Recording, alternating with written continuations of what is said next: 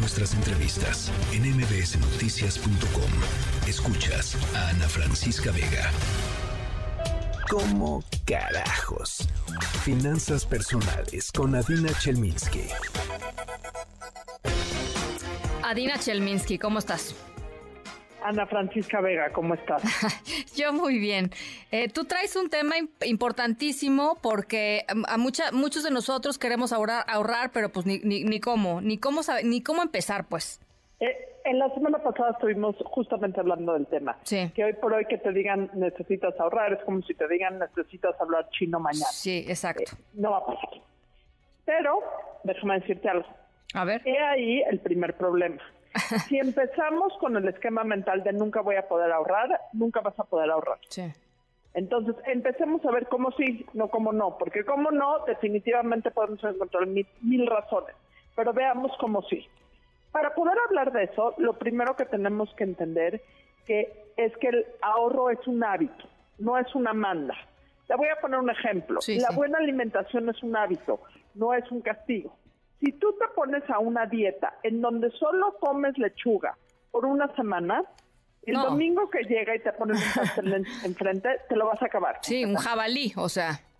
Te, lo vas a comer completo. Sí. Si tú te pones como manda y como castigo por lo que tú digas y mandes, que vas a ahorrar cualquier centavo, que no vas a gastar en absolutamente nada, que te vas a castigar con todo lo que gastas, eh, vas a aguantar una semana o dos semanas y en el momento que se abran las puertas de poder comprar algo, vas a mandar cualquier idea de ahorro al carajo.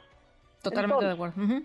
Tenemos que pensar en tres cosas. A ver. La primera es el monto, el segundo es el lugar y la tercera es la manera. Monto. Ponte un monto chiquito. Sí. 5% de lo que ganas al mes. No más.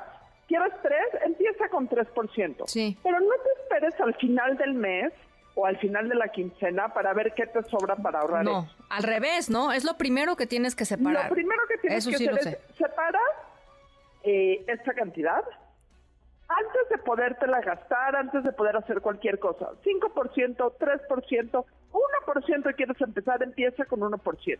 Y ahí va el segundo lugar, que es dónde si vamos a esperar, voy a dejar este dinero guardado en mi cuenta de depósito y nada más no me lo gasto, no. te lo vas a gastar. Sí. Entonces, segundo punto, ten en dónde depositar ese dinero. Sí. Ten otra cuenta junto a tu cuenta donde están depositando tu nómina o donde te depositan tus pagos y retira esa pequeña cantidad y pon esa pequeña cantidad en esta cuenta. Ahorita no estamos hablando de inversión, nada más estamos hablando de ahorro. Sí, ahora solo tengo una sugerencia que hacer ahí, porque alguna vez me pasó que, que hice eso y esa segunda cuenta me cobraban, este, el banco me cobraba una, una super lana, eh, bueno, además de que un mínimo, una super lana por manejarla. Y entonces, pues terminé perdiendo lo que tan, con tanto trabajo había podido ahorrar, ¿no? absolutamente.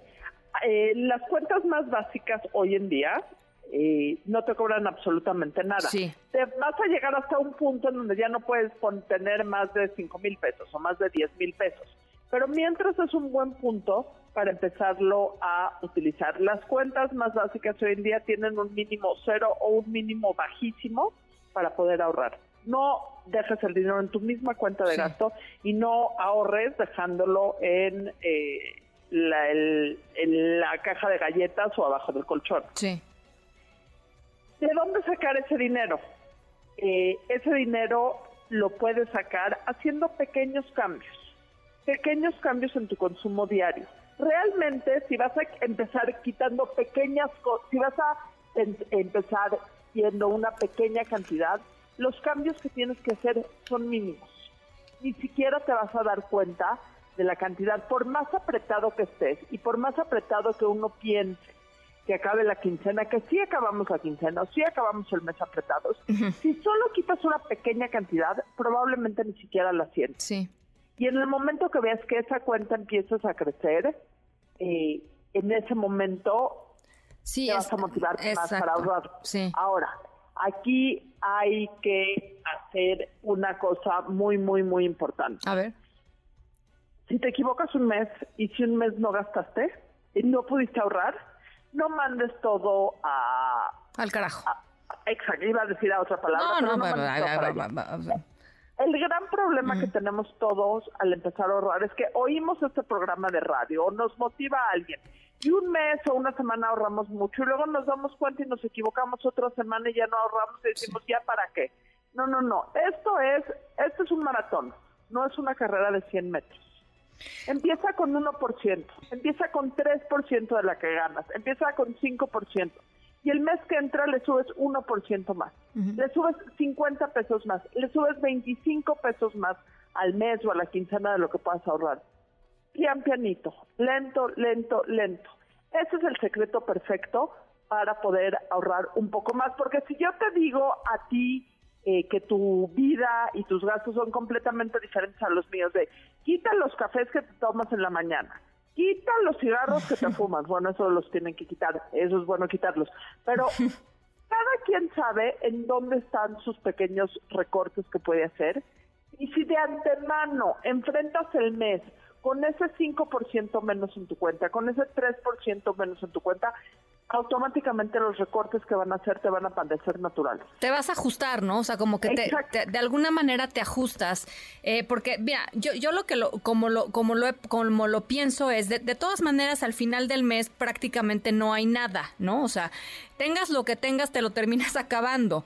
Entonces, este, eh, pues es mucho mejor de, de, arranque, o sea, porque además si, si varía tu, tu, tu, tu ingreso, este, hay veces que, que te, que por alguna razón puedes recibir un poquito más y te lo sigues acabando. Entonces, o sea, es, eso es justamente la, la evidencia más clara de que, por supuesto, puedes hacer una, una, una pequeña separación a principios del mes y, y, y, ahorrar ese cachito, porque de todas maneras, así tuvieras muchísimo más dinero, te lo gastarías. Entonces, este, yo creo que sí, o sea, hay que verlo de esa manera, pues.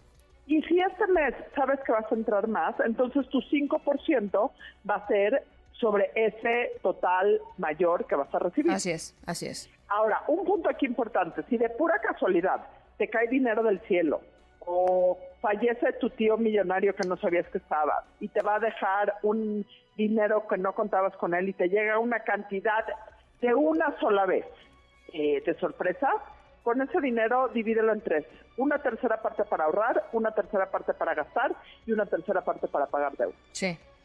Bueno, eso es importante, no se lo gasten todo y tampoco, este, y también eh, gasten un, poquito para ustedes, ¿no? O sea, y, esa es otra de las cosas que yo he leído y dinos cuál es tu opinión, Adina. Cuando alguien ahorra, eh, una vez que consigues, digamos, llegar al primer, a la primera meta de ahorro, este, darte un darte un gusto pues al resto, ¿no? O sea, darte un gustito. Mira, es es un poco, si estuviéramos hablando con niños te diría que absolutamente les tenemos que dar un gustito. Tenemos que hacer que nuestro presupuesto corriente nos permita tener también cosas bonitas y buenas que no haga que el ahorro es como es que la analogía más perfecta es la dieta es como estas dietas que te dicen, pórtate bien toda la semana y el sábado te puedes comer un, eh, un eh, pedazo de pastel.